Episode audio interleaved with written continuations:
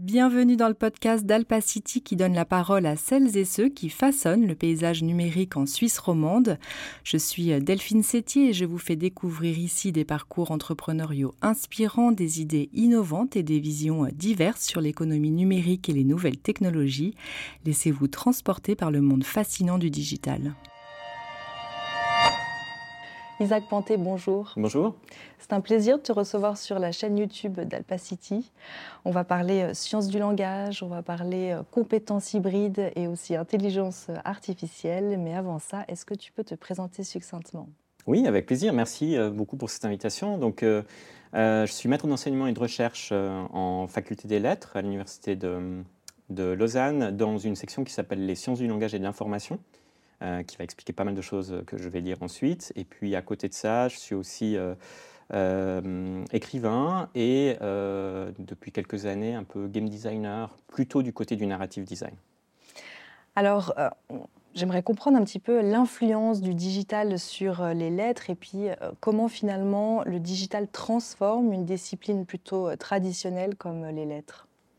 Oui, alors ça, ça change énormément de choses, évidemment. Alors c'est pas véritablement nouveau, disons. C'est-à-dire que maintenant, on a le, tournant, on va dire, un petit peu des humanités numériques, dont on parlera peut-être plus tard, mhm. euh, qui, en fait, euh, si on devait le, faire d'une manière très, très raccourcie, on pourrait dire c'est un petit peu les, les, ordinateurs qui arrivent dans l'univers des sciences humaines et sociales, qui, euh, jusque-là, utilisaient pour l'essentiel d'autres méthodes. Ça ne veut pas dire qu'on n'utilise pas forcément de de statistiques ou d'outils informatiques, mais ce n'est pas très euh, standard, on va dire, dans un cursus. Euh, euh, parfois, je ne sais pas, d'apprentissage des langues ou de sciences historiques, en fait, que de vraiment faire du développement informatique, par exemple. C'est plutôt solliciter des bases de données, les interroger de certaines manières, etc. Voire, depuis un certain temps, un travail d'archives qui ne demandait pas ceci. Et puis, euh, par contre, souvent, on a vu apparaître des, instituts qui, pour des raisons ou une autre, euh, parfois en lien avec euh, d'autres disciplines, à Lausanne, c'était en lien notamment avec la linguistique et la géographie, avaient besoin, en fait, à certains moments, de faire des, analyses quantifiées, donc statistiques et autres. Et puis, et puis voilà, ces départements sont, sont apparus un petit peu, entre guillemets, on pourrait penser hors sol. Mhm. Euh, alors évidemment, c'est pas ce qu'on pense. Nous, on pense que, ça fait complètement sens. Mais pendant des années, c'était un petit peu les curiosités. C'est-à-dire, mais qu'est-ce que... Euh, d'ailleurs, la question qui nous revenait le plus souvent euh, des étudiantes et des étudiants, c'était mais pourquoi de l'informatique en lettres quoi? Enfin, Ils avaient la possibilité d'avoir cette branche-là parmi d'autres. Et ça posait question. Et en fait, ben, on se rend bien compte que, que nous, on, a toujours vu la pertinence de ceci, on a toujours vu qu'on pouvait faire des liens avec beaucoup de collègues pour faire des analyses de texte, euh, pour, euh, pour faire du traitement de corpus textuel, par exemple, ce genre de choses. Euh, et puis, aussi, évidemment, partir dans une approche plus créative, parce qu'on est en, faculté des lettres, ça veut dire qu'il y a pas mal de démarches de, creative writing, de, de, de, création vraiment de dispositifs multimédia, par exemple, à des fins de médiation. Et puis dans ce genre de, de contexte généraux, ben voilà, mais jusqu'à il y a quelques années, on restait relativement seul. Et puis, euh, ben, toutes les disciplines ont commencé à évoluer et à changer sous l'impulsion en fait de, de l'arrivée de ces outils. Mhm. Euh, en archéologie, par exemple, le fait tout d'un coup de pouvoir utiliser la réalité virtuelle et voire de devoir l'utiliser dans certains contextes. Et puis d'autres disciplines. Euh, donc les humanités numériques, c'est un petit peu ça. C'est le fait de dire, ok. Euh, on a eu certaines manières d'analyser les textes basées sur un savoir encyclopédique et des lectures euh, qu'on appelle aujourd'hui la close reading, des, lectures très proches, par exemple, de ces textes. Euh, et puis petit à petit, en fait, on a vu ça évoluer. On s'est dit, mais ok, et maintenant qu'on a des textes qui sont stockés dans des bases de données de façon générale, sachant qu'on a des biais de corpus, un mhm. être humain pour garder quelques livres, une machine ou un acteur synthétique peut en étudier des, centaines de milliers, est-ce qu'on arrive à dire d'autres choses, voir d'autres choses dans ce contexte-là? Donc voilà, c'est un petit peu euh, ça, les humanités numériques, même si en réalité c'est vraiment une nébuleuse. C'est un peu comme l'intelligence artificielle, c'est c'est un nuage d'objets différents euh, et de pratiques aussi, mais qui vont toutes voir qu'est-ce que le numérique fait à nos objets de recherche et à nos méthodes de recherche. Eh bien, ça m'amène avec euh, une actualité assez marquante depuis euh, ce début d'année 2023, qui sont euh, l'arrivée des LLM, les Large Language Models, donc modèles du traitement du langage naturel. quels sont les impacts sur bah, toutes les recherches que vous faites au sein des lettres, et puis aussi ton impact peut-être sur tes activités, ton quotidien? Bon, alors, euh, c'est vraiment, disons, c'est difficile de, généraliser parce qu'évidemment, ça se réalise de façon très diverse selon les disciplines. Euh, mais ce qui est absolument certain, c'est que pour euh, les enseignantes et les enseignants, ce qui m'amène d'ailleurs à faire une espèce de tour un peu en Suisse romande et ailleurs, pour, parce qu'il y, a des grandes inquiétudes par rapport à ça, parce qu'effectivement, ça vient déplacer nos pratiques mmh d'enseignement. Hein. Comment est-ce que comment est-ce qu'on évalue, hein, sachant que souvent les, étudiantes, les élèves, quand on parle de degrés, euh, de degrés inférieurs, euh, sont en fait euh, parfois plus compétentes et compétents que les enseignants eux-mêmes sur un certain nombre d'outils. Donc les travaux à la maison, par mhm. exemple, on sait qu'ils peuvent être, qui peuvent être générés. Donc voilà, c'est d'abord une espèce de inquiétude, parfois panique, en lien avec euh, mais comment est-ce qu'on vérifie la compétence? Ça, c'est la question euh, peut-être la plus brûlante par rapport à un des rôles, euh, on va dire, de, l'école en général.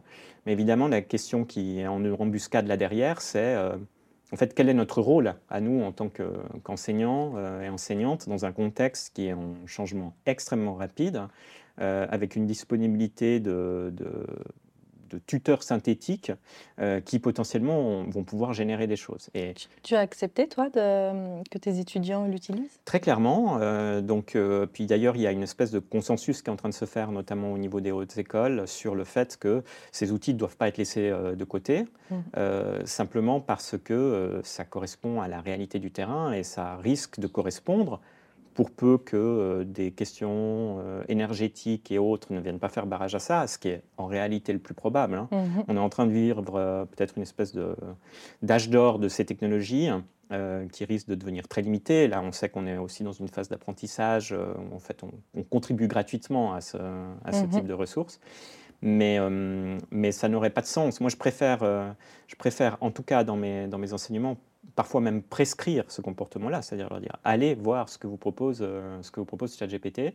Et puis, euh, s'il euh, s'agit d'utiliser ce matériel, alors à partir de ce moment-là, je leur demande simplement d'être très honnête sur les, les, moments où ils ont utilisé ce type de, ressources et puis comment ils les ont utilisé. Parce, que, mmh parce que les élèves ont potentiellement des, des idées d'usage qui dépassent aussi mes, usages à moi. Et puis en fait là, on, a besoin de collecter aussi des données sur leurs pratiques, comprendre qu'est-ce qui est pertinent, et puis surtout se remettre en question nous-mêmes par rapport à ce qu'on veut faire dans ce cadre-là. Donc d'un point de vue académique, on se rend bien compte que dans un certain nombre de cas, et, dans un nombre de cas qui devient de plus en plus euh, important, bah, évidemment qu'il va falloir utiliser, euh, utiliser ces outils, euh, y compris du côté de la recherche, et que par contre, il faut aussi pouvoir se dire comment est-ce qu'on va ouvrir cette boîte noire, sachant qu'elle ne peut pas être ouverte jusqu'au bout, en tout cas à l'heure actuelle, et que même pour des raisons, on va dire,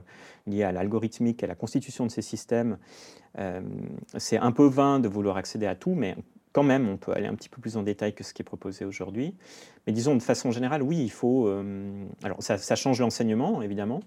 Euh, c'est comme si tout d'un coup, dans la classe, on voyait arriver un, nouveau partenaire, mm. nouveau, nouveau étudiant, nouvelle étudiante, euh, qui en fait est extrêmement doué, plus que le prof, sur un certain nombre de thèmes. Euh, et en plus très très généreux, parce que cet acteur va pouvoir euh, répondre aux élèves sur un certain nombre de questions. Alors, soit on se dit, cet élève ne peut pas être dans cette classe parce que c'est pas sa place, Bon, mais si de toute façon il le retrouve euh, à la mhm. récré, euh, ça ne fait pas véritablement sens de, partir dans une démarche différente. Donc on doit utiliser ça, euh, comme on a d'ailleurs toujours utilisé des objets, mais ces questions ont l'air d'être très, on va dire, récentes et déstabilisantes, mais en réalité, elles ont, elles ont parcouru le, domaine de l'enseignement et de la recherche de manière systématique. Dès qu'on a un dispositif technique qui arrive et qui changeait les pratiques, euh, alors si on reste dans le domaine de l'éducation, c'est par exemple euh, l'arrivée de la calculatrice. Mm-hmm. Calculatrice a soulevé des questions euh, absolument énormes à l'époque.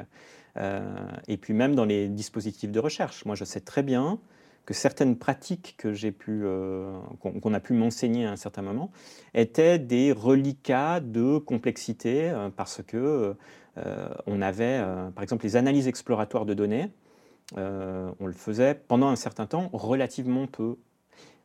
Mais, pour une raison toute simple, c'est que en fait le temps machine ou le temps de calcul était, était tel que il fallait vraiment bien réfléchir en amont pour ensuite pouvoir aller utiliser ces ressources qui étaient extrêmement rares.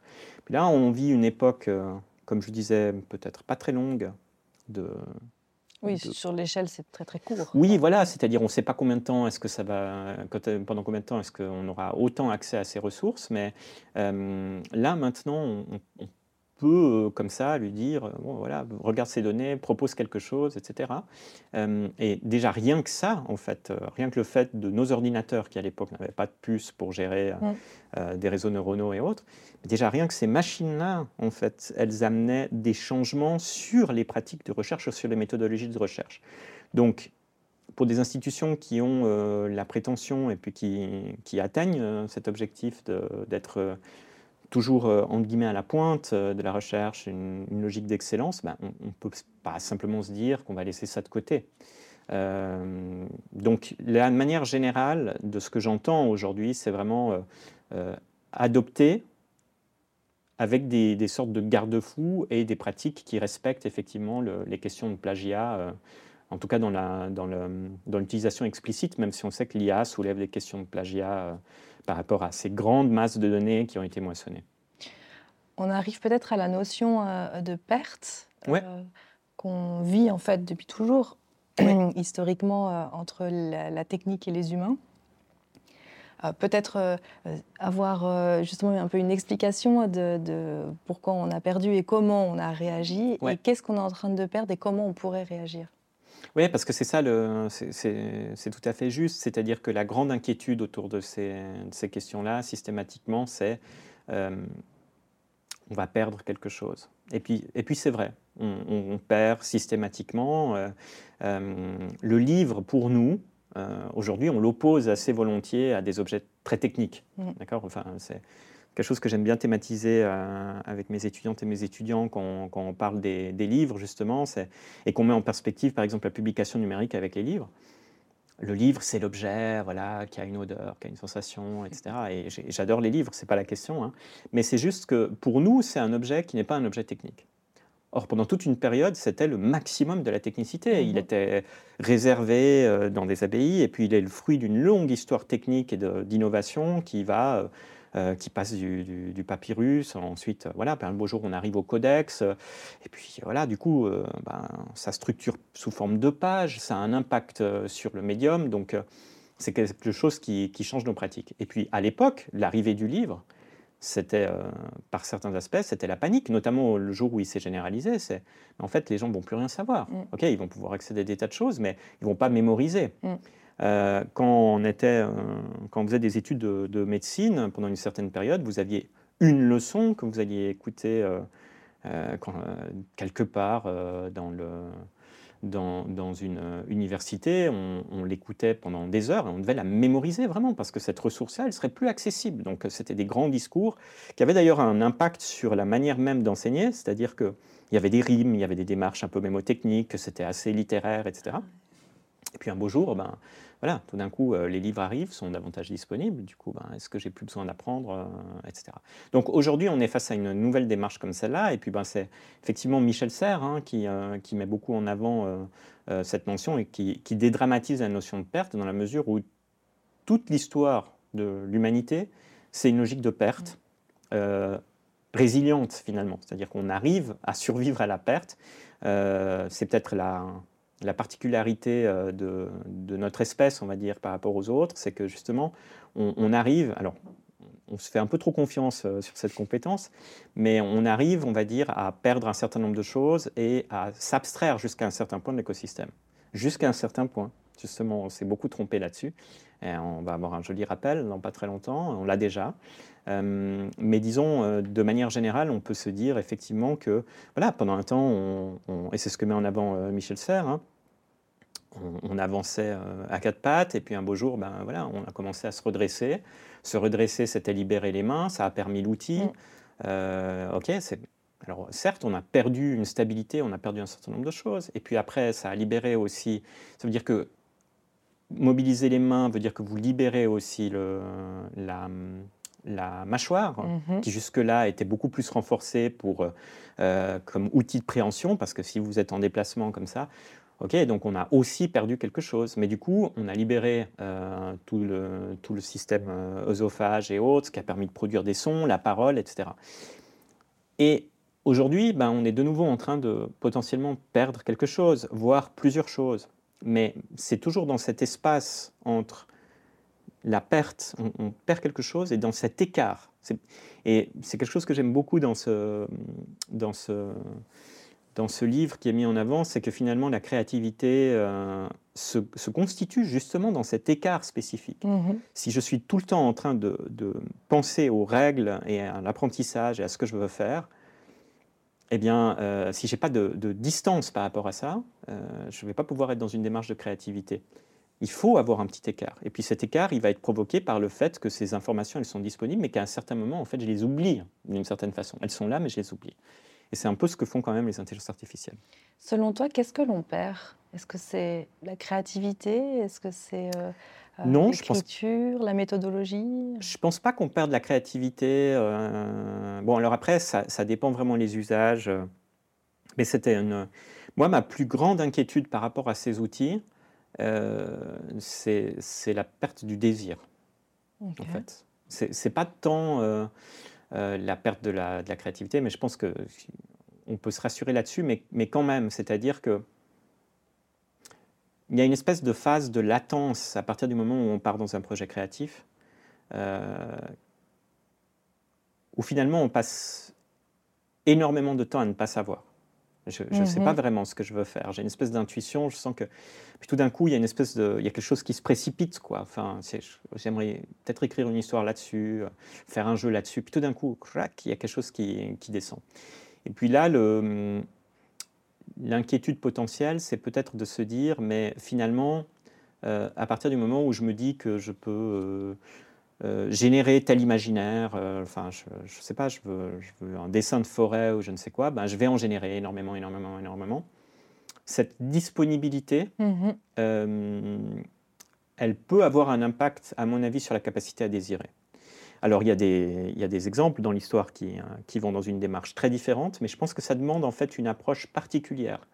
et que hum, si on pense par exemple, euh, bah, Vera Molnar, euh, pionnière un petit peu de l'art numérique, qui a vraiment découvert les ordinateurs, était très contente de pouvoir les utiliser, euh, et qui parle vraiment de ces machines comme des esclaves qui lui permettent de, de, partir dans une idée et d'affiner au fur et à mesure avec un certain nombre d'usages.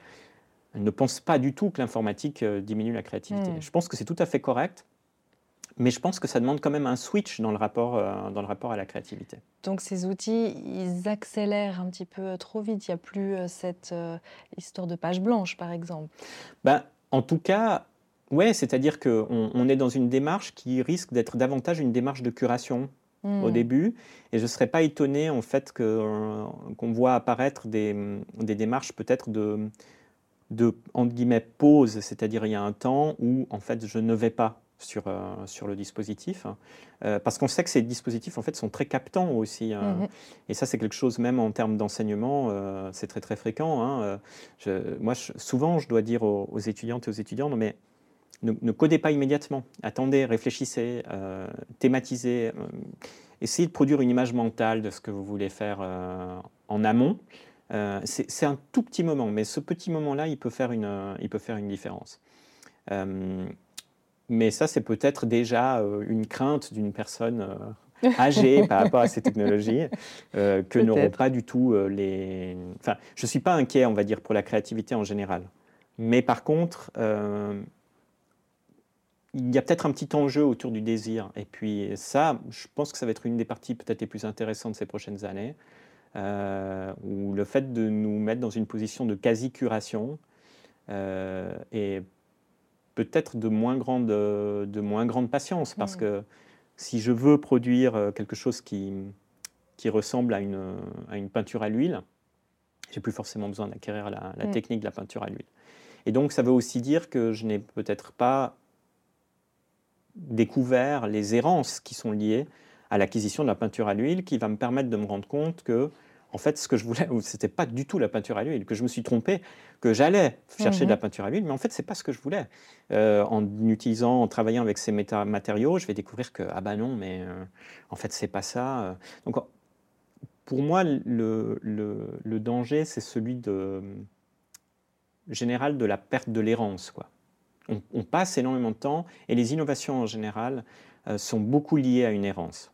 Donc j'aime assez ces outils qui, pour l'instant, nous amènent euh, pas forcément là où on veut.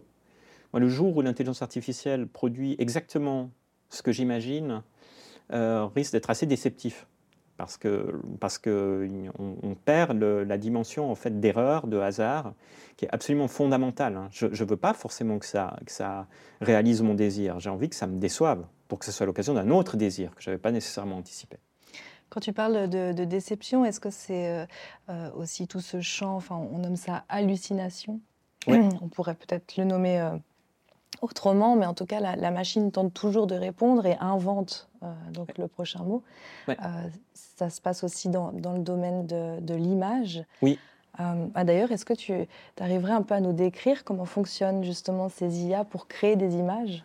Oui, alors c'est très intéressant parce que, en fait, pendant très longtemps, on a pensé que le, le, grand boom, on va dire, alors évidemment en faisant un raccourci, en simplifiant, hein, mais le grand boom de, ces technologies, pendant longtemps, euh, si, on, part sur euh, l'imaginaire de dessine-moi un mouton, hein, euh, on voit bien hein, Saint-Exupéry qui commence à dessiner le corps du mouton, puis ensuite, ah non, mais il n'est pas comme ça, etc.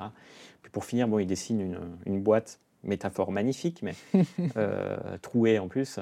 Mais, mais au-delà de ça, pendant longtemps, en fait, c'est comme ça qu'on imaginait qu'on devrait, entre guillemets, réussir à dessiner, c'est-à-dire de se dire bon, si j'ai envie de, dessiner quelque chose, ben, il y, a, un certain nombre de règles qu'il faut appliquer. Donc, par exemple, un mouton, ça va être euh, une succession de règles. Un corps euh, un petit peu cotonneux, euh, comme un petit nuage, et puis des oreilles d'une certaine forme, un mhm. museau d'une certaine forme. Ce qui va faire que, voilà, ça c'est ce qu'on appelait jusqu'à un certain temps l'intelligence artificielle symbolique, hein, qui fonctionnait beaucoup par règles. Euh, où en fait le cumul des règles nous amenait à dire bon ben voilà ça euh, devrait correspondre plus ou moins à un mouton. Et puis c'était ça marchait pas trop mal, mais c'était pas vraiment particulièrement performant en fait comme technique. Et puis un beau jour, alors il y, a beaucoup de choses qui ont changé, hein, l'accessibilité des données, euh, la, capacité aussi des, des, processeurs de traiter ces données de façon extrêmement rapide. donc c'est pas que ça. Puis il y a aussi eu des innovations euh, algorithmiques qui mhm. permettent de faire ce qu'on fait aujourd'hui. Par contre, ce qui est certain, c'est qu'à un certain moment, eh bien, on est arrivé dans un contexte où on a un peu changé la perspective et on s'est dit, en fait, et, si on essayait de sculpter une espèce de, d'assemblage de, bruit donc c'est un bruit bien choisi, c'est un bruit gaussien, c'est une espèce de... Il faut imaginer comme quand une télé euh, est, sur, est mal réglée, hein, une espèce de, bruit comme ça qui est fixe. Et puis ce bruit-là, en fait, on va essayer de le, deviner un petit peu comme si on, si on fronçait les yeux, puis on essayait de comprendre ce qui se passe derrière. Et puis là, il y a peut-être des personnes qui connaissent encore le, jeu Qui est-ce mhm. euh, ce, jeu, vous savez, tu sais, où on a deux plateaux et puis en fait on, décale, puis on dit ah, euh, euh, il a des lunettes, euh, non. Euh, ah, ben voilà, alors j'enlève les trucs, et puis c'est la première personne qui, qui l'emporte. Ben, on a deux intelligences artificielles concurrentes qui, en fait, vont jouer un petit peu à ce jeu-là. Donc, elles vont partir sur cette espèce de bruit initial. Elles vont lier ça à la contrainte textuelle. Un lapin qui chevauche une licorne. OK Donc, un lapin, bon, alors sur la base de ce que j'ai comme image, euh, est-ce que ça serait un peu ça? Puis sur ce bruit, sur ce bruit particulier, ensuite on va exagérer certaines choses. Puis on va dire, ah ben là, là je, forcerai un peu ça. Puis l'intelligence artificielle en phase, hmm, non, ça, un peu plus oui, mais ça un peu plus non. Et puis continue à jouer à qui est-ce comme ça pendant, évidemment très simplifié. Hein. Et puis donc ça va continuer à jouer à qui est-ce pendant un certain temps, jusqu'au moment où au final on dit voilà ça, ça correspond à un lapin. Oui, ça correspond à un lapin. Et là, on a en général une troisième intelligence artificielle qui intervient puis qui compare à d'autres générations. C'est pour ça que c'est très intéressant pour euh, ces grandes entreprises que de nous faire, nous, euh, êtres humains, euh, générer sur la base de notre imaginaire un certain nombre d'images parce que ça permet au, système de, d'apprendre et puis mhm. d'évoluer au fur et à mesure. mais je trouve ça intéressant, en fait, cette idée qu'on est, on est en train de sculpter du bruit. je trouve ça pas mal. Tu, parlais tout à l'heure de, de boîte noire. Ouais.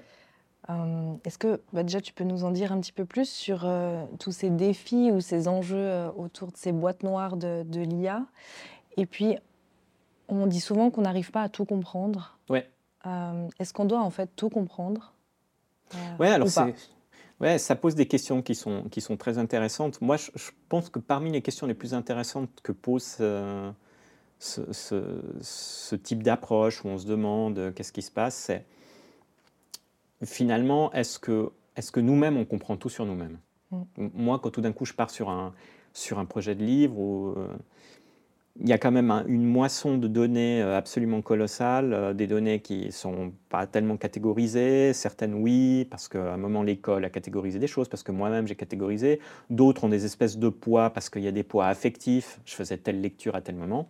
Alors il y a des moments, il y a des mobilisations. Moi je trouve que c'est très évident dans l'écriture. Euh, si euh, je me dis, bon ben je vais, je vais écrire cette histoire, à des moments je vais me dire, non mais je sais que Lucia Berlin, à un certain moment, faisait d'une manière très particulière sa phrase et ça atteignait l'objectif que je voulais. Alors ok, là je vais chercher une information précise. Le reste du temps, c'est un peu, euh, c'est mon vécu qui s'exprime au travers de cette espèce de, partition textuelle. Quoi. Mhm. Et puis c'est très peu anticipable. Euh, donc ces intelligences artificielles fonctionnent un petit peu de la même, euh, de la même façon finalement. C'est-à-dire que quand on a une IA symbolique, on va avoir un certain nombre de règles euh, pendant tout un temps. Les, transactions bancaires, par exemple, fonctionnaient de cette façon-là. Hein. quand tout d'un coup vous utilisez votre carte de crédit, puis qu'on vous dit Ah, merci de vérifier ce paiement-là, euh, c'était basé sur un système de règles. Vous avez tel âge, euh, votre moyenne de dépenses, c'est ceci. Mhm. En général, vos dépenses, vous les faites là, etc. Donc tout d'un coup, tiens, vous achetez euh, un véhicule, un jet ski à je ne sais pas combien. on aurait quand même vérifié que c'est bel et bien vous. Et avant, c'était des règles assez explicites.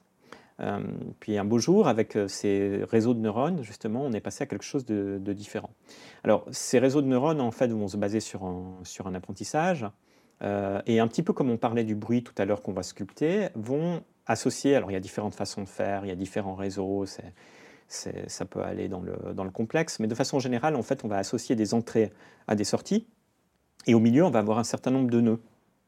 Et puis, euh, on va dire, ben voilà, ces nœuds, on va faire euh, au départ une espèce de tirage aléatoire. Donc, on va dire, ben, ce nœud-là, il a tel poids et autres faut imaginer ça un peu comme euh, une espèce de grand assemblage de tuyaux et de tubes dans lesquels on ferait passer de l'eau au sommet.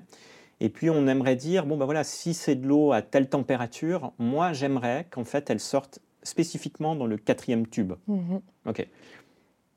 Et puis alors on, vérifie, et puis on, fait passer le tuyau dans un certain sens, puis on se dit, ah, ben ouais, ah, j'ai 20% de l'eau qui arrive là, etc. Moi, j'aimerais 95% de l'eau qui arrive dans ce tube-là. Alors, on fait ce qu'on appelle la rétropropagation. Donc, en fait, on, fait un retour de l'information de l'autre côté. On ajuste les poids. Et quand je dis on, c'est un processus purement mathématique, en fait, euh, extrêmement euh, euh, rapide et itéré avec beaucoup de phases d'apprentissage. C'est l'apprentissage du réseau de neurones. Et puis, à partir de ce moment-là, ben, on a, et ça, c'est la très grande innovation de ce système, on a en fait une espèce d'assemblage de, tubes. Donc au départ, on lui donne des données, parfois qui sont des données catégorisées, en disant voilà, ça c'est une eau à telle température, etc. Et puis d'une fois que c'est fait, en fait, on peut enlever cet assemblage et le donner à quelqu'un d'autre. Et puis simplement en faisant passer de l'eau à l'intérieur, ben, ça va sortir dans le bon tube. C'est comme ça que les détections d'image, par exemple, est-ce que c'est un chat? Oui, non. On ne va pas lui dire et on ne va pas pouvoir identifier dans le réseau un endroit particulier qui serait ça c'est l'oreille. En tout cas, et c'est là où l'enjeu se situe, on va dire. C'est-à-dire mmh. que certaines personnes aimeraient que ces éléments-là soient plus explicites et pour de, pour de très bonnes raisons, euh, notamment parce que les intelligences artificielles arrivent absolument partout, euh, peuvent être utilisées dans des drones, par exemple. Mhm. Euh, donc, dans un contexte militarisé, ben, on voit bien que hum, selon les, biais qui ont été importés dans le système, selon l'apprentissage qui a été fait, euh, ben, on risque d'avoir des, réponses. si c'est une détection d'images de chat, on peut être déçu et puis euh, on peut se dire ah bah, c'est dommage. Mais voilà, si euh, c'est des vies qui sont liées à ça, et c'est de plus en plus des vies qui sont liées à ça, alors les enjeux sont très différents. Donc repenser ce type de, de, système, c'est il faut voir jusqu'où on veut et on peut aller par rapport à ces outils, et c'est là où il y a des enjeux potentiellement de régulation, c'est-à-dire bien apprendre, bien, bien euh, choisir les données, documenter aussi les données qui sont utilisées dans, dans ces cadres, en sachant que euh, finalement, les technologies en elles-mêmes, elles sont, elles sont assez accessibles. Si on mhm. veut faire notre réseau euh, de neurones avec notre, nos données d'apprentissage, aujourd'hui, ce n'est pas quelque chose de très compliqué. Le, le nerf de la guerre est lié à la masse de données, à, l'apprentissage de ces structures, qui, là, est très coûteux en mhm. énergie, euh, d'un tout point de vue, énergie en temps, etc. Ça demande des ressources financières qui sont très importantes. Mais nous, notre petit réseau de, neurones, en fait, on peut le faire très facilement. Euh, Ce n'est pas, pas un problème. Mais par contre, pour atteindre le type de résultat qu'on a euh, aujourd'hui avec des GPT-4 et autres, c'est des quantités de données euh, absolument massives euh, sur des machines qui n'ont rien à voir avec celles qu'on a euh, chez nous. Et donc là, il y a des enjeux de qui va disposer en fait de, ces outils. justement, pour revenir sur l'aspect de langage, on peut dire que l'IA a craqué le langage humain. quel est un petit peu l'impact? Et puis je voulais aussi revenir sur les données qui jusqu'à maintenant étaient très catégorisées, donc on perdait une partie de l'information. Euh, ces nouveaux modèles de langage tournent sur des quantités de données euh, euh, plutôt contextuelles. Ouais. du coup, est-ce qu'on ne change pas un petit peu de paradigme dans la relation avec ces machines qui arrivent à avoir beaucoup plus de contexte qu'avant? Oui, alors on change de paradigme. Je pense qu'on change de paradigme aussi, alors parce qu'effectivement, on a différents types d'apprentissage, supervisé, non supervisé. et puis, bon, ben, c'est c'est une vraie course hein, si on veut se tenir euh, à jour par mhm. rapport aux, dispositifs eux-mêmes. Euh, euh, et puis vraiment voir quels sont les derniers modèles et les différents modules d'autocorrection qui sont activés, par exemple, dans ce type de processus, c'est vraiment, c'est vraiment pas évident. Et au moment où on parle, sans doute qu'il y a des mhm. choses qui, sont, qui ont changé parce qu'il y a eu des mises à jour, etc. Oui, il y a surtout eu un changement de direction. Exact, euh, on est dans cette actualité-là, on verra bien ce qui va se passer dans ces, dans ces prochains jours. Mais pour dire que, voilà, enfin, euh, il n'y a pas très longtemps, on n'était pas, nous toutes et tous, hein, quand même, autant euh, en prise directe avec des activités en lien avec, avec la technologie. Donc oui, ça va changer des choses. Moi, je pense que ce que... En fait, ce qui me frappe dans l'utilisation de ces technologies, notamment, c'est, et je pense qu'on ne peut pas dissocier un élément de l'autre, il y a tout un imaginaire. Et d'ailleurs, l'intelligence artificielle, pendant faut, faut pas oublier que c'est un assemblage. Euh, c'est un assemblage de croyances, euh, c'est un assemblage de techniques euh, de, qui va emprunter à des tas de domaines scientifiques.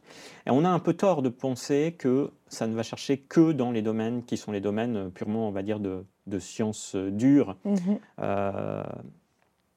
où on se dirait, bon, bah, l'enjeu, c'est le vrai et le faux, et puis un certain degré de précision. Euh, non, on, est dans un univers euh, d'ailleurs euh, très soutenu par les milieux financiers, hein, qui véhicule aussi tout un imaginaire qui était déjà dénoncé, il y, a, en tout cas, sinon dénoncé, mis en garde dans Golden Golem, par exemple, enfin, un certain nombre d'ouvrages sur ces questions, vraiment de... Mais en fait, qu'est-ce qu'on est, qu'est-ce qu'on est en train de, faire avec ces dispositifs et, le, mythe d'avoir une espèce d'esclave, de, de, rapport à la machine, de Pygmalion, etc. Enfin, toutes ces, toutes ces thématiques, euh, elles, sont, elles sont là à porter. Et là, on a eu deux coups qui ont donné à l'intelligence artificielle, alors il y a eu évidemment des innovations techniques, mais qui ont donné à l'intelligence artificielle une, une, visibilité assez inattendue. Déjà, générer des images. Ça fait un moment que l'intelligence artificielle était là, qu'elle faisait un certain nombre de choses, mais en plus, tout d'un coup, ça a surpris même les personnes dans, dans le milieu de l'ingénierie et de l'industrie, hein, que ça marche, entre guillemets, aussi bien. Mmh. Et puis, c'est très visible. Si euh, ces technologies étaient utilisées dans, le, dans les milieux bancaires pour calculer des paramètres, bon, personne n'en parlerait tellement. Mais là, tout d'un coup, il y a quelque chose qui se passe. Donc, oh, moi, je peux faire des choses euh, simplement comme ça, et ça génère ce que je veux, etc. c'est incroyable. Première chose. Et puis, deuxième chose, le fait de passer par les LLM euh, sous une forme conversationnelle, parce que c'est pas. finalement, on interroge, alors certes avec d'autres technologies, mais on interroge depuis longtemps nos interfaces du type Google et autres. Mais là, tout d'un coup, c'est un assistant conversationnel mmh. qui va répondre à un certain nombre de questions, à qui on peut plus ou moins bien parler, euh, qui va pouvoir partir dans des jeux de langage aussi, et qui en fait se base même sur cette stratégie. C'est-à-dire que on sait que euh, bien interroger euh, un ChatGPT ou d'autres d'autres outils, hein, c'est engager vraiment une conversation avec, avec ces témoins-là. Et là, euh, bon, bah, on, a, on a quelques éléments derrière nous. Hein. Euh, le, film Her, par exemple, avec mhm. Joaquin Phoenix, absolument magnifique, euh, qui thématisait justement ces enjeux. Ouais. ouais, puis, mais on, sentait que c'était une, une, avancée possible. Et là, c'est les enjeux euh, qui vont aller justement sur les questions de, de l'intimité. Enfin, qu'est-ce que qu'est-ce que ça fait, sachant que aujourd'hui, une bonne partie de nos interactions avec nos proches euh, sont des interactions euh, au travers d'outils comme WhatsApp et mm-hmm. autres, que les données sont disponibles et que par conséquent, les industries de la tech risquent de nous faire des propositions assez irrésistibles dans, mm. dans quelques temps. Euh, qui elles aussi vont avoir un impact sur euh, nos, relations sociales. Donc, au niveau, on va dire, de, donc là, effectivement, il y, a une, logique de contexte très générale. Et puis, je pense que euh, une des grandes forces, peut-être, qu'on a en tant qu'être humain, qui est assez mise à mal ces derniers temps par l'actualité, on va dire, internationale, mais c'est la capacité qu'on a à faire du lien avec à peu près n'importe quoi, en fait même avec cette chaise, hein, à partir du mhm. moment où je, ce fauteuil, si je passe du temps à le bichonner, etc., je, vais commencer à avoir une relation en un sens avec ce, fauteuil. Et on arrive à faire ça avec des éléments, euh, alors évidemment le rapport, euh, le rapport aux animaux, mais, mais de manière générale, on sait qu'on a cette capacité à faire du lien. Or là, tout d'un coup, on a un dispositif qui est je le fais de façon courte, mais une espèce de grande machine de loterie qui tire des éléments les uns après les autres, hein, mais les tire très très bien. Donc il choisit à chaque fois le mot qui donne l'impression que finalement il y a une vraie compréhension euh, mhm. du contexte, mais on sait que c'est tout des espèces de circuits. Euh, eh bien, avec cette espèce de, loterie hein, qui marche particulièrement bien, il se trouve que en plus de ça, elle euh, nous donne le, le sentiment qu'on a un véritable échange entre guillemets, de, de, personne à personne. Alors ça, oui, ça va, ça va évidemment euh, peut-être changer notre euh, rapport de manière générale, ça va documenter aussi, euh, aussi nos rapports. Et puis par rapport au langage de façon plus globale, eh bien, on, on sait que maintenant, on peut demander, même à l'intelligence artificielle, de dire, voilà, moi, je, pose cette question comme ça, mais en fait, est-ce que je devrais la poser mieux? Comment, tu mm-hmm. comment est-ce que je pourrais mieux formuler ma question pour mieux atteindre mes objectifs?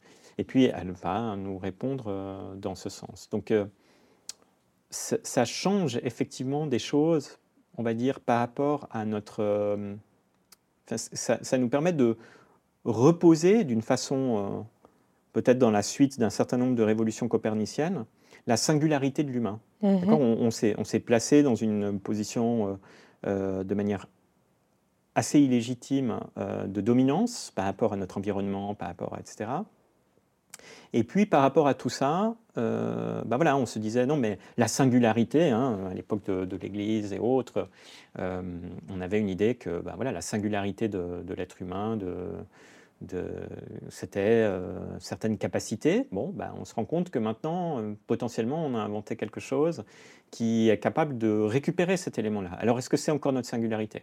On l'a inventé, oui, est-ce que dans quelque temps, on dira, comme, euh, comme le, grand singe a inventé l'être humain euh, Bon, mais, mais qu'est-ce que ça change par rapport à nous-mêmes et qu'est-ce que ça dit sur nos singularités? Alors pour l'instant, on pourrait dire, euh, ben, c'est la partie émotionnelle. Mmh on a des affects, mais l'analyse des sentiments, euh, elle, est aussi, elle est aussi avancée. et voilà, puis pour l'instant, on est sur des dispositifs qui ne sont pas couplés à des, des, hum, éléments biologiques, parce que c'est aussi ça, une grande partie de ce qui nous arrive. Hein.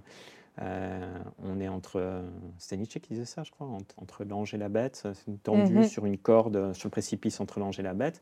Il y a cette partie quand même très corporelle qui explique qu'on attribue un certain nombre de, de valeur à certaines émotions, euh, enfin à certains, certains ressentis même cognitifs. Hein. Je vois une image, ça, tout d'un coup ça provoque quelque chose.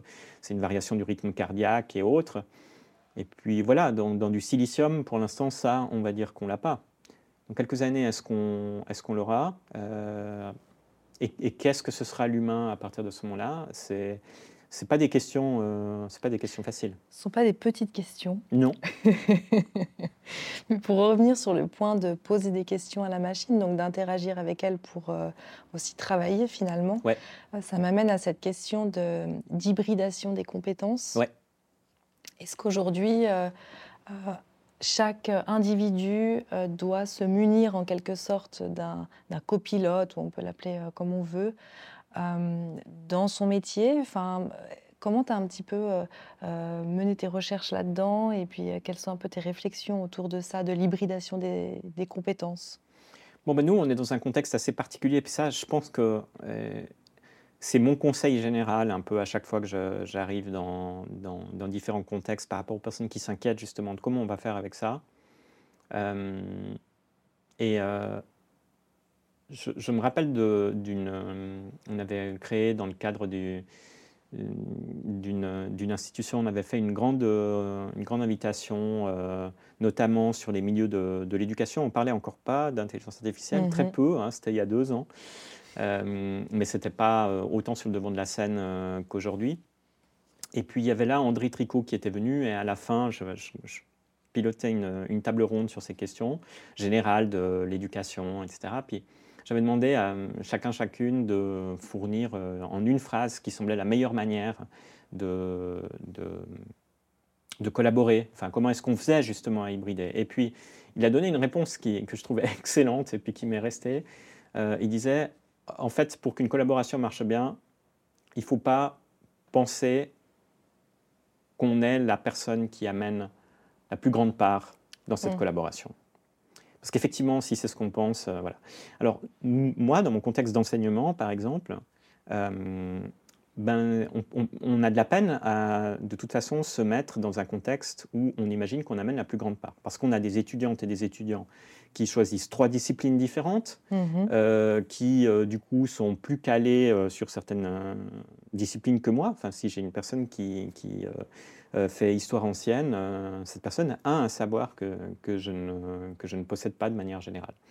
Donc ça veut dire que presque automatiquement, les personnes que j'ai en face de moi, je les envisage comme des partenaires par rapport à un chemin qu'on a envie de, de faire ensemble, euh, qui est celui de l'apprentissage. Mhm. Puis après, il y a une question d'expérience qui m'amène quelque part. Et ensuite, ben, l'hybridation des compétences, pour moi, ça passe par le refus, en tout cas dans un certain temps, d'une délégation. C'est-à-dire, puis ça c'est un, discours qu'on a entendu très longtemps, puis qui, est un petit peu difficile à, déstructurer, notamment dans, le contexte euh, parfois académique ou le contexte de pointe, qui consisterait en fait de manière générale à dire, mais en fait si on veut être spécialiste de quelque chose, on n'a pas le temps de faire de l'interdisciplinarité, on devra voir ça plus tard. Donc en fait, on va commencer par euh, investir euh, tant de crédits sur une thématique spéciale. Et puis quand on aura fini, euh, ben oui, on fera peut-être une summer school d'ouverture un petit peu. Hmm. Et puis, alors, ce, schéma a une pertinence et il avait sans doute une pertinence qui était encore plus accrue pendant une certaine période. Alors maintenant, l'arrivée des intelligences artificielles aggrave encore ça. Mais pendant un certain temps, on pouvait se dire c'est la seule manière d'avoir les compétences requises. Hmm. Moi, j'y crois pas beaucoup, mmh euh, simplement parce que si on part dans l'interdisciplinarité comme une espèce de pièce rapportée qu'on ajoute en fin de course, bah, ça va rester ça en fait. Ça va être Ah ouais, c'est très chouette ce que vous avez fait dans ce cadre-là. Mais ça ne change rien par rapport aux pratiques. C'est dès le départ qu'il faut montrer qu'il peut y avoir différentes, euh, différentes approches. Et il n'y a pas 50 façons de faire en fait. Si on veut avoir une hybridation des compétences, il faut pas avoir, euh, faut avoir de la diversité au niveau de, la table au moment où on réfléchit euh, au plan d'études, à une formation, etc. Et c'est la même chose au, milieu, au, niveau de l'entreprise. Si toutes les personnes viennent du même endroit, font à peu près les mêmes tâches, sont toutes des cadres ou autres, l'innovation va être très compliquée. ça va être une innovation dans leur tête, dans leur contexte, mais ça ne va pas être une innovation plus générale les plus grands succès, je pense, qu'on a eu euh, ces dernières années, notamment avec euh, le Game Lab et autres, c'était justement une approche très horizontale, avec euh, l'idée d'amener autour de la table des personnes qui viennent d'horizons différents et qui donc ne se retrouvent pas sur leurs forces. Ils ont des forces euh, différentes, mais où moi, je vais pouvoir apprendre de tels collègues, euh, spécialisés par exemple euh, dans les questions de, de l'analyse de séquences, de, de, films, et puis l'appliquer à des objets comme le jeu vidéo ou ce genre de démarche. Donc ça, c'est vraiment central. Qu'est-ce que c'est le, qu'est-ce que c'est le Game Lab, justement? Alors le Game Lab, c'est une structure qu'on a créée il y a, il y a quelques années maintenant, donc c'était en 2016. c'était simplement quatre quatre chercheurs d'horizons vraiment assez euh, euh, relativement différents, on va dire, en tout cas en termes institutionnels, et puis qui se disaient, mais en fait, on est dans une faculté des lettres, on étudie des tas d'objets culturels, euh, on étudie le livre, on étudie, enfin, ouais, le, texte en général, mais au sens roman, poésie, euh, ces formes culturelles-là. On étudie le film, on étudie, euh, on étudie l'image hein, à travers la peinture, etc. On étudie euh, les matières avec l'archéologie, les, sources, les traces, etc. Et puis, ben, il n'y a pas de jeu vidéo. Mm-hmm.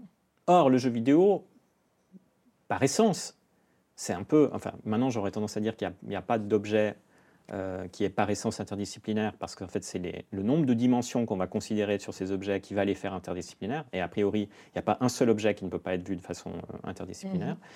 Euh, mais en fait, quand, on va voir ces, objets-là, ben, on va se dire, finalement, c'est un objet qui rassemble tout. Souvent, ce n'est pas nécessaire, mais on peut en tout cas trouver des objets dans lesquels il y a du texte, dans lesquels il y a de l'image, dans lesquels il y a des séquences cinématiques, dans lesquels il y a de la musique, dans lesquels il y a... Voilà. Puis on n'étudie pas ces objets. Alors on, s'est mis ensemble pour euh, se dire, ben voilà, au départ l'idée c'était de faire des petites réunions, euh, juste en mode... Euh, euh, ouais, des discussions comme ça. Et puis très vite, en fait, on s'est fait, euh, on s'est fait rattraper par. Euh, dès qu'on a commencé à donner de la visibilité à cette mmh. structure, très vite, on a vu qu'il y avait une demande sociale qui était très importante, y compris de nos collègues au sein de l'université, mais aussi de, de, la société en général, on va dire, pour voilà, mais qu'est-ce qu'on fait avec ça Quel impact ça a sur telle question Et nous, ça nous pose des questions de recherche, on aimerait utiliser ça dans la recherche, etc. Et puis. Et puis ça a continué, ça s'est amplifié, c'était une approche euh, très, euh, très généreuse où on a laissé beaucoup de personnes euh, entrer, et chacun, chacune avec, avec ses forces, son regard sur lesquels on n'a pas de compétences initiales. Mais ça veut dire qu'aujourd'hui, si on a envie de, de partir sur une, une, thématique et croiser les regards, ben on va pouvoir avoir un ou une sociologue qui va se penser sur un objet, quelqu'un qui va être plutôt historien, historienne des techniques, on va avoir quelqu'un qui va être dans le développement, quelqu'un qui va être... etc. etc ça nous permet de dire des choses quand même plus intéressantes sur ce genre d'objet. Et, euh, j'ai quand même pas mal tourné, euh, y compris à l'université de Lancaster et autres, euh, avec, sur ces questions justement d'hybridation et comment est-ce que ça se passe. Et systématiquement, la réponse, c'est celle-là. En fait, il faut, il faut casser des espèces de, hiérarchies, en tout cas, si ce n'est les casser, parce que dans certains cas, il peut y avoir des intérêts, notamment des fins d'organisation, quand on est dans des grosses structures, mais il faut suspendre ces organisations. C'est-à-dire, il faut accepter de dire, on n'est pas dans une structure hiérarchique, chacun amène son regard sur la démarche, et à partir de ce moment-là, on va vers un, certain, un certain objectif. Et le, donc ça nous amène vers des structures qui sont un peu anarchiques, hein, Mmh euh, c'est-à-dire où, les hiérarchies sont suspendues par rapport à certains objectifs, et où on sait aussi que les personnes qu'on a là sont celles qui sont intéressées. T'intéresse cette thématique? Non, ça ne m'intéresse pas. Bon, bah, si ça t'intéresse pas, alors ok, ben, tu n'as pas besoin d'être là. effectivement, la personne n'est pas là. Ce qui change des structures où on a un advisory board avec 15 euh, personnes qui prennent des décisions en déconnexion euh, souvent mmh totale du terrain, etc. Donc, et on l'a vu aussi, par exemple, pendant la gestion du, Covid, hein, c'est mmh. quelque chose qui a été pointé euh, ensuite, c'est de dire, euh, on a eu une lecture très immunologique de, de on va dire, des questions du, du, Covid. et si on regarde les task forces qui ont été, qui ont été mises sur pied, c'était des task forces qui étaient justement des task forces très orientées sur l'impact biologique mm. de, cette, de cette, cette épidémie, cette pandémie. Mais pas véritablement sur les enjeux potentiellement euh, sociologiques. Euh. et ça, c'est une... malheureusement, c'est quelque chose qu'on redécouvre toujours un peu trop tard. C'est-à-dire, euh, ah bah c'est dommage, on aurait dû mettre. Alors, on comprend bien que le premier réflexe ce soit de se dire, non mais attendez, on a une pandémie, on, va amener toutes les personnes qui sont spécialisées sur les questions de ce type particulier mm. de virus. Et en même temps, on perd des dimensions. Et puis, ce n'est pas l'idée d'avoir quelqu'un qui va nous faire une conférence sur l'histoire euh, de la médecine. Ça serait, ça serait bien utile, mais souvent, le prétexte de, de l'urgence a tendance à disqualifier certaines dimensions. On regarde à travers euh, une lunette particulière, on prend toutes nos décisions sur la base de cet élément-là qui est un élément directeur. Et puis un peu plus tard, on dit ouais, c'est vrai, c'est dommage. Euh, en, fait, on a, on a, cassé ceci, on a cassé cela. Et puis euh, bah, maintenant, on doit gérer euh, des problèmes importants en termes de santé publique par rapport à des, troubles anxieux. Ou voilà, puis c'était pas, pas considéré. Alors, des gens vont continuer, continuer à penser que c'était nécessaire, que c'est ce qu'il fallait faire. Mais en fait, ce pas des questions très différentes qu'on se pose au niveau de, de l'éducation. Euh, et euh, de je dirais de l'arrivée de manière générale de n'importe quelle technologie un peu disruptive au sein d'un organisme, que ce soit un organisme mhm. entrepreneurial ou autre. C'est de se dire, OK, bon, maintenant, euh, je vois arriver une nouvelle technologie. Est-ce que c'est les cadres qui se réunissent et on a une discussion générale par rapport à ce que ça amène ou pas, ce qui en fait se passe de la façon la plus, la plus régulière possible Ou est-ce qu'on est plutôt dans l'idée, non, mais en fait, ça va peut-être toutes et tous nous, nous impacter, il faut qu'on change quelque chose là-dessus. Et c'est d'autant plus important que la plupart du temps, et ça c'est un, j'avais entendu, euh, j'arrive plus à citer le contexte, j'ai envie de retrouver le, nom de ce, monsieur, mais euh, il y avait eu un reportage il y a quelque temps euh, sur les questions de quiet quitting et puis le fait que les, gens en fait euh, euh, on peuvent avoir tendance euh, déçus par leur institution de se mettre dans une position un peu sur la touche et puis d'attendre simplement et il y avait une, une interview d'un, je crois que ça devait être un professeur d'économie ou autre, et qui disait mais l'innovation, de manière générale, c'est très risqué d'avoir les gens qui ne font que ce qu'ils sont censés faire, mm-hmm. parce qu'en fait, une, une, entreprise de façon générale ne survit pas si elle se base uniquement sur ce que les gens doivent faire. L'innovation marche sur le fait que les gens, en fait, en général, désobéissent. Sous-entendu, font davantage que ce qu'ils sont censés faire. Le Game Lab, c'est un bon exemple.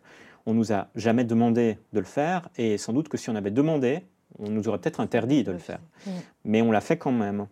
Et donc, cette démarche, on va dire, de, de entre guillemets, désobéissance, ça veut aussi dire que euh, il faut se demander si les personnes non autorisés, au sens un peu plus euh, juridique de, cette euh, formule, euh, si les personnes non autorisées n'auraient pas leur place justement dans ces, dans ces discussions. Et là, ça fait une démarche collective.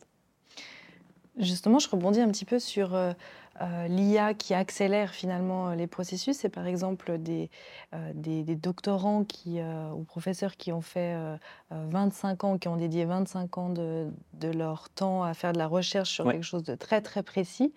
on sait aujourd'hui que l'IA peut emmagasiner beaucoup plus d'écrits qu'un être humain. Oui. quel est un peu le futur de, la recherche ou de manière générale, quel est le futur de l'éducation? Comment on doit repenser tout ça dans cette euh, euh, idée d'accélération? De toute façon, l'IA fera mieux que l'humain en termes d'emmagasiner de, l'information. Alors, c'est vrai, et en même temps, il y, a, un petit problème. Le problème général, c'est que ces 25 ans sont requis pour évaluer la qualité de l'information. C'est-à-dire que moi, sur certains domaines, je vais avoir une, je peux avoir une réponse euh, très euh, vraisemblable si je vais poser une question, euh, je ne sais pas, en, physique des matériaux. Bon, ben, je, je, dois totalement faire confiance à la machine parce que je n'ai aucune connaissance de la physique des matériaux. mais il serait très utile quand même qu'une personne qui a 25 ans d'expérience dans la physique des matériaux puisse dire Ouh, là, il y a un petit problème par rapport à cette proposition. Donc là, on a, quand même un, on va dire, on a quand même un enjeu assez important.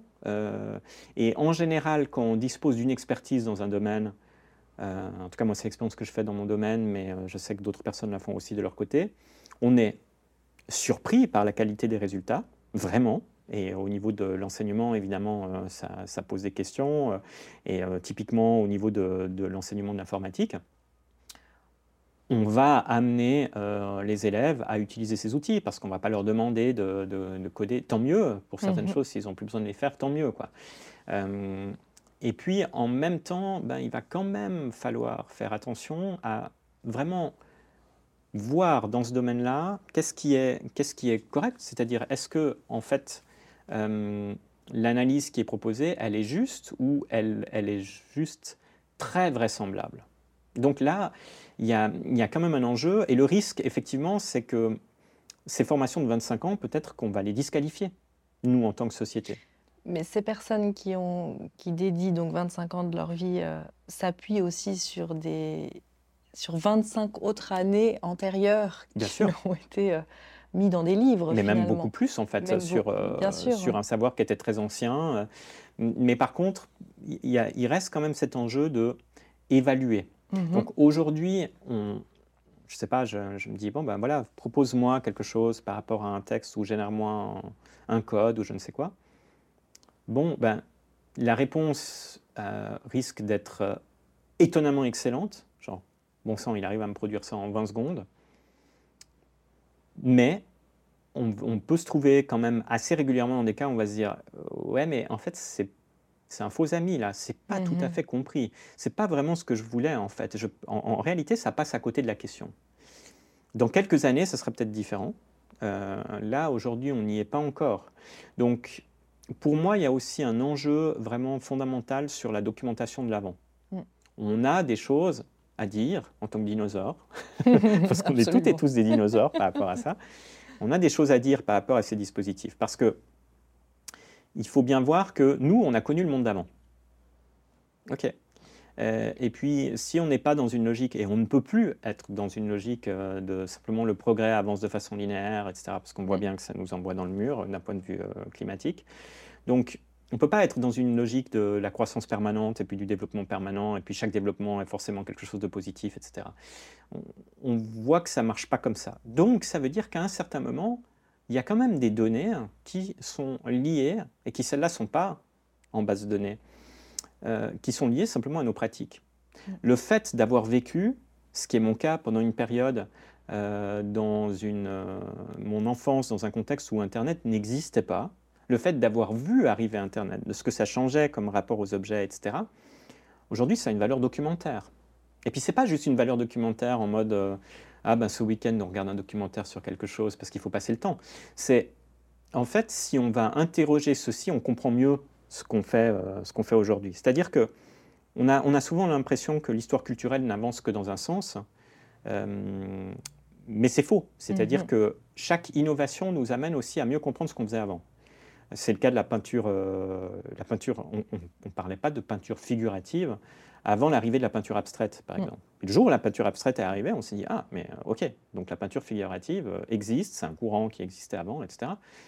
Est-ce que la peinture figurative est dépassée? Non, mais ça veut dire que maintenant que je sais ce que fait la peinture abstraite, je peux comprendre d'autant mieux ce que fait la peinture figurative, et par conséquent, ça s'étend dans les deux sens. L'histoire culturelle, en fait, s'étend dans les deux sens. Mm-hmm. Donc là, on a, des, on a des choses à faire. Et quand je dis qu'il y a un risque, c'est potentiellement que, est-ce que dans quelque temps, on va vouloir, est-ce que la société, quand même de plus en plus à droite, quand même de plus en plus euh, euh, dictée par des critères qui sont des critères euh, économiques et financiers, mhm. va accepter justement de partir sur une, une, formation de 20 ou 25 ans, là où on arrivera peut-être moins à faire la distinction et à dire oui, mais vous savez, il y a vraiment une plus-value par rapport à ça. Il y a une plus-value parce que je peux analyser euh, la, la, qualité de l'information. Et puis se pose aussi euh, ensuite la question de, de la circularité générale, c'est-à-dire que bon, bah, si je nourris euh, d'une certaine manière, etc., et puis que... Donc on, est en train de, de, perdre, on a dit que ce n'est pas forcément une mauvaise nouvelle, mais par contre, enfin que c'est même une bonne nouvelle parce que ça va, ça va ouvrir des nouvelles perspectives, mais par contre, ça ne nous dispense pas, bien au contraire, de faire des choix de société qui sont extrêmement forts par rapport à ce qu'on va vouloir mettre en avant ou pas. Et, et pour ça, on ne peut pas le faire que entre experts ou expertes ou que entre milieux industriels. Mm. Et, actuellement, on n'a pas de structure étatique ou autre. Et là, il faut aller chercher dans les modes de, gouvernance alternative, euh, euh, mais on n'a pas de structure qui soit à la hauteur des enjeux. On le voit, enfin, les différentes euh, tentatives de, de entre guillemets, pseudo-régulation, c'est bien, c'est chou, et puis voilà, mais, mais on a là, c'est quelque chose qui potentiellement doit mobiliser tout le monde. Tout le monde. En sachant très bien que certaines personnes ne veulent pas que tout le monde soit mobilisé dans ces questions-là. Bon, ça va aussi dans ce sens euh, avec euh, la possibilité de communiquer maintenant avec tout le monde, ce qui était un peu moins possible avant. Ouais. Oui, communiquer avec. Un nouveau monde, en quelque sorte. Ouais, communiquer avec tout le monde et aussi euh, maintenant avec le, risque que c'est vrai que les choses vont très très vite. je me rappelle d'une interview de, de, Marguerite Duras, qui en fait était vraiment très très visionnaire par rapport aux nouvelles technologies. Hein. Euh, et elle mettait déjà un peu en, question ce, désir. Comment elle qu'allait devenir le désir d'écrire d'ici mm. quelques années, etc. Mais elle faisait une distinction que, qui, moi, m'aide beaucoup, et à laquelle je pense très souvent, entre la simultanéité et la contemporanéité. Euh, être contemporain d'une question ou euh, être en même temps qu'une mm. question. Il y a une espèce d'effet d'optique aujourd'hui qui nous donne l'impression que, au prétexte que j'ai une image qui vient de quelque part, en fait, je suis contemporain de ces questions. C'est pas du tout vrai. C'est-à-dire qu'il y a, y a une histoire, il y a un vécu, euh, même si j'ai maintenant des images de tel endroit du monde, en guerre ou ailleurs, j'ai l'impression que je, vis ça en direct. Et c'est vrai, je suis simultané, en tout cas une petite latence, mais je suis dans une approche relativement simultanée par rapport à ces éléments-là. Par contre, je ne suis pas du tout contemporain des questions. Hmm. Je ne suis pas contemporain. Et en fait, il y a un grand risque aujourd'hui, une espèce de, tentation générale de dire la simultanéité suffit. Si je vois ce qui se passe, alors j'ai compris la situation, je sais. Euh, le, ces logiques de formation un petit peu plus longues euh, et même ces logiques d'approche globale, elles nous donnent effectivement des outils pour être plus nombreux et nombreux autour de la salle, autour de la table, même si peut-être on peut s'affranchir de certaines contraintes euh, spatiales. Elles ont tendance aussi à masquer que justement on n'est pas contemporain mhm. et qu'en fait on est, on est toutes et tous en migration vers quelque chose. Dans nos âges, euh, on est en train de, migrer de la jeunesse à la vieillesse, on est en train de, de migrer d'une profession à une autre. Euh, un collègue de sciences sociales et politiques qui avait écrit un, joli livre sur ces questions où il parlait justement de, l'être humain comme un, comme un migrant en général, qui est toujours en migration en fait sur plusieurs dimensions de sa vie. Et voilà, quand on arrive vers quelqu'un, la question c'est de se dire, mais c'est en fait, euh, qui es-tu, où es-tu? Mm. Et puis, euh, il faut comprendre cette espèce de place. Et on ne peut pas comprendre cette place si on reste entre nous. Moi, c'est ça qui m'a frappé à chaque fois dans toutes ces discussions, par exemple sur les enjeux d'éducation de, numérique et qui, je pense, permet aussi le discours que j'ai aujourd'hui, qui est un discours d'hybridation, euh, c'est que le fait d'avoir été dans un contexte où étudiantes et étudiants ont une approche, euh, enfin, ont des compétences qui, euh, dans un certain nombre de dimensions, me dépassent, mais des collègues aussi qui viennent de différents endroits, et encore, c'est une bulle, hein, l'université, mais le fait justement d'ouvrir cette bulle en faisant interagir d'autres actrices et d'autres acteurs, et puis après de se balader à gauche à droite et de se rendre compte que ah bah tiens, en fait, moi, ma place, c'est ça. Mes biais, mes œillères, c'est ceci. C'est en allant vers les autres que je comprends sur quel type de migration moi je suis. Euh, donc, donc là, il y, a un, il y, a un enjeu qui est absolument, euh, qui est absolument fondamental. Et qu'on le veuille ou non, on est toutes et tous en chemin sur ces questions d'intelligence artificielle. Alors après, la question, c'est comment est-ce qu'on libère du temps, notamment chez des personnes qui n'ont qui n'ont qui n'ont pas les moyens d'avoir ce temps mhm. euh, pour euh, en faire des partenaires de ces discussions-là. C'est là qu'on voit euh, ces dernières années, c'est quand même beaucoup de créativité sur ces enjeux-là, des éléments qu'on a vu apparaître dans les, dans les démarches anarchistes, mhm. sociétales, où on a envisagé d'autres structures de société. et puis là, on, voit bien qu'on a une espèce de, de, gros systèmes avec des vitesses vraiment très différentes et que une logique de fragmentation assez locale où justement on, prend le temps d'être des contemporains de nos différents parcours de vie pour poser des questions par rapport à des objectifs, ça nous amène tout à fait ailleurs. Et ça, c'est quelque chose qui va nous permettre euh, l'hybridation des compétences. Parce que sinon, ça va toujours être le, moins. Si, je suis dans une salle avec des personnes qui n'ont qu'un parcours euh, euh, d'ingénierie extrêmement poussé ou de sciences humaines extrêmement poussées, mais n'ont jamais fait un saut du côté de l'ingénierie ou n'ont jamais fait un saut du côté des sciences humaines, bah, évidemment, le système de valeurs, euh, il va être calibré en fonction de ce qui est important dans ce parcours de vie-là, qu'on doit pas nacher. Tu parlais de Michel Serres tout à l'heure et il avait aussi soulevé l'importance de mélanger justement les sciences dures et, et les sciences sociales, aujourd'hui, c'est des bâtiments euh, très euh, éloignés. on essaye de faire en sorte que, ça change, d'autant plus qu'il y a eu des très grands coups de butoir quand même qui sont arrivés sur ces outils, enfin sur ces divisions. Hein. Dans toute l'histoire des sciences, euh, enfin, ça a été beaucoup remis en question. Après, c'est par les éléments qui sont les éléments, en guillemets, très tangibles que ces choses-là se structurent. Vous devez déplacer des humains, tant d'humains doivent suivre un cours à tel endroit, tel autre, etc. Mais euh, les, logiques euh, d'assouplissement, de, créer de la perméabilité dans ces domaines-là, c'est pas forcément facile, notamment dans des institutions euh, qui sont. C'est pour ça que moi, le jeu vidéo est un objet qui m'intéresse énormément, parce que justement, c'est un objet qui va intéresser les qui peut intéresser des personnes, enfin, peut amener à la logique de développement, en dehors d'une logique qui est celle euh, assez usuelle de la manière dont on a, enfin la manière qu'on a de considérer l'informatique, c'est souvent une considération de type, euh, ça permet de produire des chiffres justes et de mhm. faire bien les calculs. Ouais, euh, ça permet aussi de créer des choses assez magnifiques. Il y a une logique très de créativité en fait dans, l'informatique.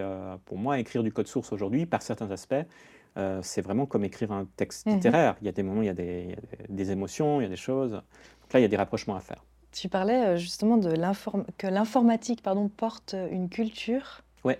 Et je voulais te demander, ben, quelle était cette culture? Alors, c'est un, une question évidemment gigantesque. Euh, mais si on devait... Euh, bah, il y, a, deux... On va dire il y a deux lignes de force qu'on pourrait peut-être esquisser là, qui sont... Donc la première ligne de force, ça serait celle qui consisterait à dire et ça, c'est quand même un petit peu les, débuts de, l'informatique par certains aspects, notamment l'arrivée du web, etc. C'était une, logique générale euh, assez punk, mhm. assez euh, anarchiste, hein, qui consistait à dire, mais finalement, donc c'était la logique du hacking au sens général. Et on sait que, bon, aujourd'hui, le hacking, on le pense comme très numérique, enfin très, très informatisé, etc. Mais le hacking, fondamentalement, c'est une pratique. Euh, c'est-à-dire que toutes les personnes qui vont regarder cette, euh, cette émission ont déjà été euh, euh, hackers dans leur vie. parce qu'à partir du moment où vous prenez un, si tu prends un balai pour aller chercher quelque chose sous ton lit, mhm. tu es en train d'hacker le balai.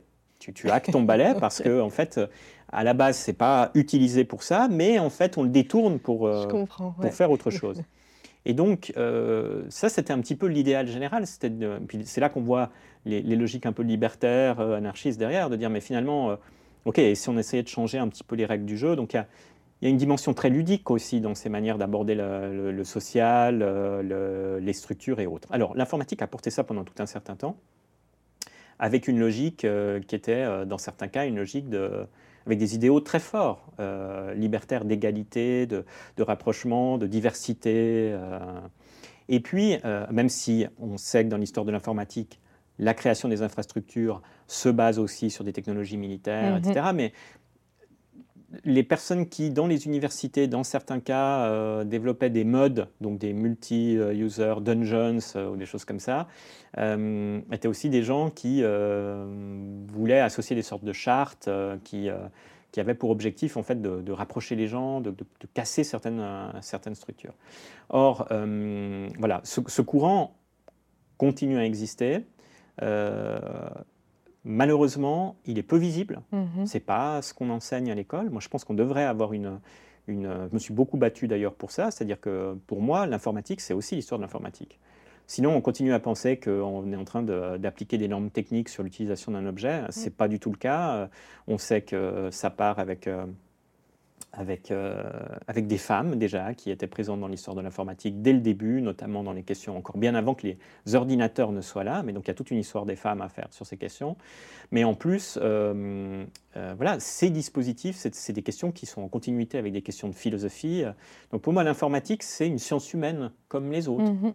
Parce qu'en réalité, on travaille sur sur des questions très humaines, sur des dispositifs humains, etc. Si on, si on pose bien les questions, c'est une science humaine.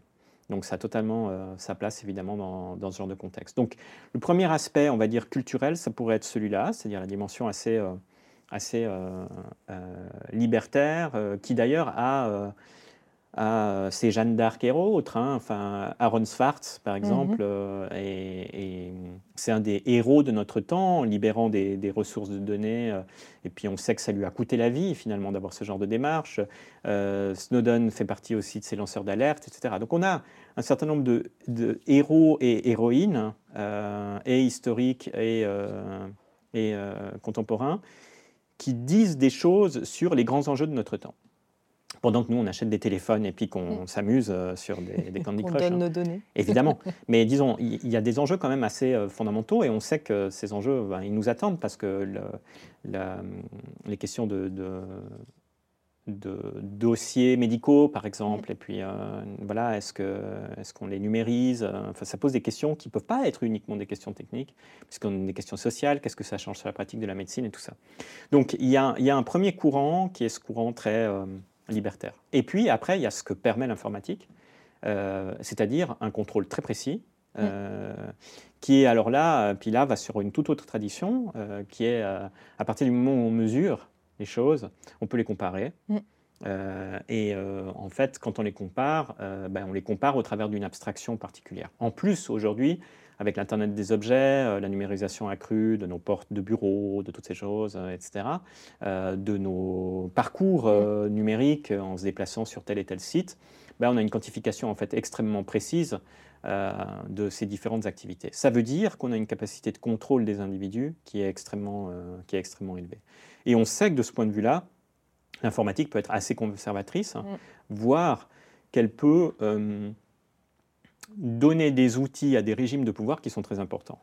Et ça, c'était, je dirais, encore, euh, c'était déjà thématisé comme un problème par, euh, par Michel Foucault, par exemple, dans Surveiller et punir, hein, où il mettait bien en avant euh, à quel point les, les, cette, ce qu'il appelait la, la, le, la, diagrammatique du pouvoir, quoi, hein, cette manière d'avoir le pouvoir et puis ensuite de, de la faire correspondre à euh, des certaines cases et mm. puis euh, de chiffrer. Euh, on sait tout le travail qu'il a fait en termes d'archéologie du savoir sur l'arrivée de la psychologie, par exemple, comme un dispositif qui passait aussi par la réclusion des personnes considérées folles, même chose par rapport à l'école. Enfin, tout d'un coup, on se retrouve là avec des données massives qui, par certains aspects, vont venir nourrir euh, certaines sciences, y compris la psychologie, euh, y compris euh, la sociologie, etc. Donc une bonne partie des sciences humaines sont aussi construites sur des régimes de pouvoir et d'observation qui catégorisent les gens dans, certains, dans certaines perspectives. Donc l'informatique, c'est ces deux choses-là. C'est-à-dire qu'il y a un côté libertaire qui est proposé, et puis il y a un côté de contrôle qui est mhm. proposé, et puis et puis, ce n'est pas évident de savoir vraiment toujours quand on passe d'un côté à l'autre, parce que souvent, on met en avant un dispositif. Donc, euh, tiens, on va commencer à chiffrer telle chose. Euh, c'est un enjeu, par exemple, dans les publications scientifiques aujourd'hui. Hein. Euh, à la base, le système de peer review, dont on sait que c'est qui part d'une bonne idée à la base, mais qui, au début, n'est qu'un outil développé par des, des hum, bibliothécaires, hein, si on veut faire simple, et qui se disaient, mais en fait, euh, on n'arrive plus à acheter toutes les revues, il va bien falloir qu'on les trie d'une manière ou d'une autre. Comment est-ce qu'on les trie? Ben, En fait, il euh, faut qu'on garde les revues les plus essentielles. Or, les revues les plus essentielles sont sans doute celles qui sont les plus citées. Donc, en fait, euh, voilà, donc un outil qui est un outil assez rationnel de, on a un budget limité, un espace limité, on ne va pas pouvoir tout conserver, et l'archivage, c'est avant tout les choses qu'on ne retient pas. Mm. C'est une curation par rapport à, certains éléments. Bon, ben, ok, on crée ce système, et puis aujourd'hui, euh, c'est un système pour engager des gens se mettre en avant sur, sur ResearchGate en disant voilà j'ai tant de publications et ce genre de choses. Et ça a fait énormément de mal à, à, la recherche en général avec une logique de bégaiement. Les bègues sont souvent peuvent être jusqu'à un certain point des personnes qui ont beaucoup de, prestige, alors qu'en fait, euh, ils ont juste des bons scores sur ce type de, paramètres. Et du coup, des logiques un peu prédatrices euh, avec, euh, avec des revues qui forcent à ce qu'au moins un certain nombre de citations soient présentes dans l'article si on veut être publié à l'intérieur, etc. Mais ça, c'est permis aussi par l'informatisation. Ça n'aurait pas été permis avant. Et c'est la même chose sur tous les objets connectés. On amène quelque chose, donc on amène des données. Et il n'est jamais impossible que quelqu'un se dise ah, mais est-ce qu'on ne pourrait pas faire quelque chose de ces données? Et les mésusages, surtout que ces données en général sont, sont du coup abstraites et permettent de ne pas être contemporains, je ne je, je sais pas, je regarde le, le, taux de réussite ou d'échec euh, à l'Université de Lausanne sur les 15 dernières années, et puis je regarde le taux de réussite ou d'échec euh, à la Sorbonne, hein, et puis euh, voilà, je me dis ok Qu'est-ce que ça dit? Ah ben là, il y a quand même quelque chose à faire en termes de financement. Peut-être, je ne sais pas. Euh, si on pose un regard justement qui ne, qui ne fait pas l'histoire des données, qui n'est pas contemporain euh, de, ces données-là. Et ça, c'est un risque de l'informatique. On, se donne en fait partout des espèces de leviers qui peuvent être captés par euh, des régimes de pouvoir. Est-ce que tu aurais des sources à nous partager Chaîne YouTube, livres qui ont marqué ta vie? Euh, alors, il y, a un bouquin ah, sur euh, l'intelligence artificielle, une, euh, une, BD qui s'appelle IA Reflet de nos vies, ou quelque chose comme ça. Il faudra mettre le lien parce que oui, je oui, on mettra. exactement en détail, mais je trouve que ça donne un, bel aperçu en fait des questions et des enjeux qui sont en train de se poser. C'est vraiment un ouvrage de médiation qui, qui documente ces questions-là. Il y a trop de chaînes de chaînes, de chaîne YouTube. Franchement, j'arriverai pas à, en sélectionner une. Euh, pour avoir une approche euh, assez, euh, je dirais, ludique de l'informatique de façon générale, moi j'aime beaucoup ce que fait The Coding Train, qui permet vraiment à, tout le monde de se dire ah ben en fait voilà avec j'ai un ordinateur, j'ai envie de, faire de l'art génératif par exemple ou de comprendre un peu des outils mathématiques. Et c'est quelqu'un qui est vraiment un lettreux qui dit ça. Hein. C'est-à-dire que moi, à la base, euh, c'est essentiellement les lettres, donc ça veut dire que l'informatique et les mathématiques, j'ai commencé à y prendre goût à partir du moment où ça me permettait de faire des choses dans mon domaine, mhm. mais euh, je n'avais pas particulièrement de goût pour ça. Euh, voilà, il y, y, a, tellement de livres, je suis beaucoup dans les livres dont vous êtes le héros là en ce moment, donc je, J'en ai des tonnes, honnêtement. Merci. Et puis, euh, est-ce qu'il y aurait des personnes que tu souhaiterais nous recommander, qu'on pourrait inviter sur cette chaîne? Alors, je pense que euh, pour moi, il y a un... Alors là aussi, on aurait une tonne, mais euh, il y en a deux, en tout cas, que je, trouverais... je pense que ça, ça, serait vraiment, ça amènerait encore un regard complémentaire. Il y a Antoinette Rouvroy, euh, qui a beaucoup travaillé sur euh, les questions de, gouvernance algorithmique. Euh, donc, qu'est-ce que les algorithmes font dans nos vies de façon générale et quel impact ça a sur toutes les sphères de la société, hein, y compris les sphères entrepreneuriales Qu'est-ce que ça change en fait de mhm. faire entrer ces algorithmes dans notre manière de, de gérer, on va dire, les, les humains de façon, de façon globale et puis de, de, configurer les humains entre eux. elle a été très active dans les questions euh, de GRPD. Mhm. Euh, elle a travaillé sur ces éléments de régulation, euh, elle, a, elle, a, beaucoup réfléchi à ça, et elle n'a pas fait que réfléchir justement, elle s'est aussi impliquée, c'est-à-dire elle a, elle a fait le, sale boulot, on va dire, qui consiste en temps très limité à réfléchir à, des textes de loi sur ces éléments, sur la base de sollicitations gouvernementales, etc. moi, ces dernières années, c'est vraiment une des personnes qui m'a euh, vraiment impressionné dans, dans, ce qu'elle nous a présenté. On l'avait invité. Euh, euh, elle nous a vraiment expliqué, mis ça en perspective, un regard à la fois philosophique mais concret. donc voilà, c'est, je, trouve qu'elle est brillante. Antoinette Rouvroy sur la gouvernance algorithmique. Et puis sinon, de nouveau, peut-être pour le, milieu entrepreneurial, on voit de plus en plus arriver ces outils, l'Internet des objets ou des objets en tout cas connectés, Et puis on avait fait venir, dans le cadre d'un cours public du Master en Humanité numérique l'année dernière, Sophie Wertz, mhm. qui travaille sur les questions de droit justement de ces dispositifs et les questions que ça pose par rapport à la sphère individuelle et privée dans des contextes où les outils eux-mêmes sont assez, on va dire, irrésistibles. Euh, elle nous donnait par exemple euh, les questions des pompiers, euh, qui aujourd'hui corps de pompiers, qui utilisent par exemple des vestes connectées, hein, qui vont pouvoir faire des relevés sur le rythme cardiaque pour identifier qu'une personne peut-être tout d'un coup ne se sent pas bien? Et quel type de questions est-ce que ça pose quand justement on fait entrer ces données et cette capacité à avoir des données dans ce genre de, dans ce genre de contexte? Euh, même chose sur euh, l'utilisation d'intelligence artificielle pour euh, des services, je ne sais pas, de, de réponse téléphonique automatisée. dans des hôpitaux, qu'est-ce que ça fait de faire le premier tri, par exemple, avec mhm. des intelligences artificielles qui vont venir identifier le niveau d'angoisse de, la personne qui téléphone. Euh, voilà, donc ça, c'était aussi une, présentation vraiment très intéressante sur ce qui est en train de se passer aujourd'hui. Ben, on se réjouit de les contacter et, des femmes en plus. C'est oui. chouette. Merci infiniment. Et merci pour le partage que tu nous fais euh, aujourd'hui. C'est avec, euh, avec grand plaisir et j'en profite pour partager un, tu, mets en avant la question des femmes. Et pour montrer que l'interdisciplinarité, euh, ça paye. Euh, il y a quelques jours, euh, deux étudiantes recevaient le Swiss Game Developer Award, hein, deux étudiantes qui suivaient justement un de mes enseignements d'informatique sur un jeu sur le sexisme ordinaire. ça montre, à mon avis, que aujourd'hui, inviter vraiment tout le monde à être dans une démarche créative vis-à-vis de l'informatique, euh, ben, ça fait des choses remarquables et en plus, c'est des choses qui sont remarquées. Magnifique. On mettra le lien d'ailleurs euh, dans la description. Ok, avec grand plaisir.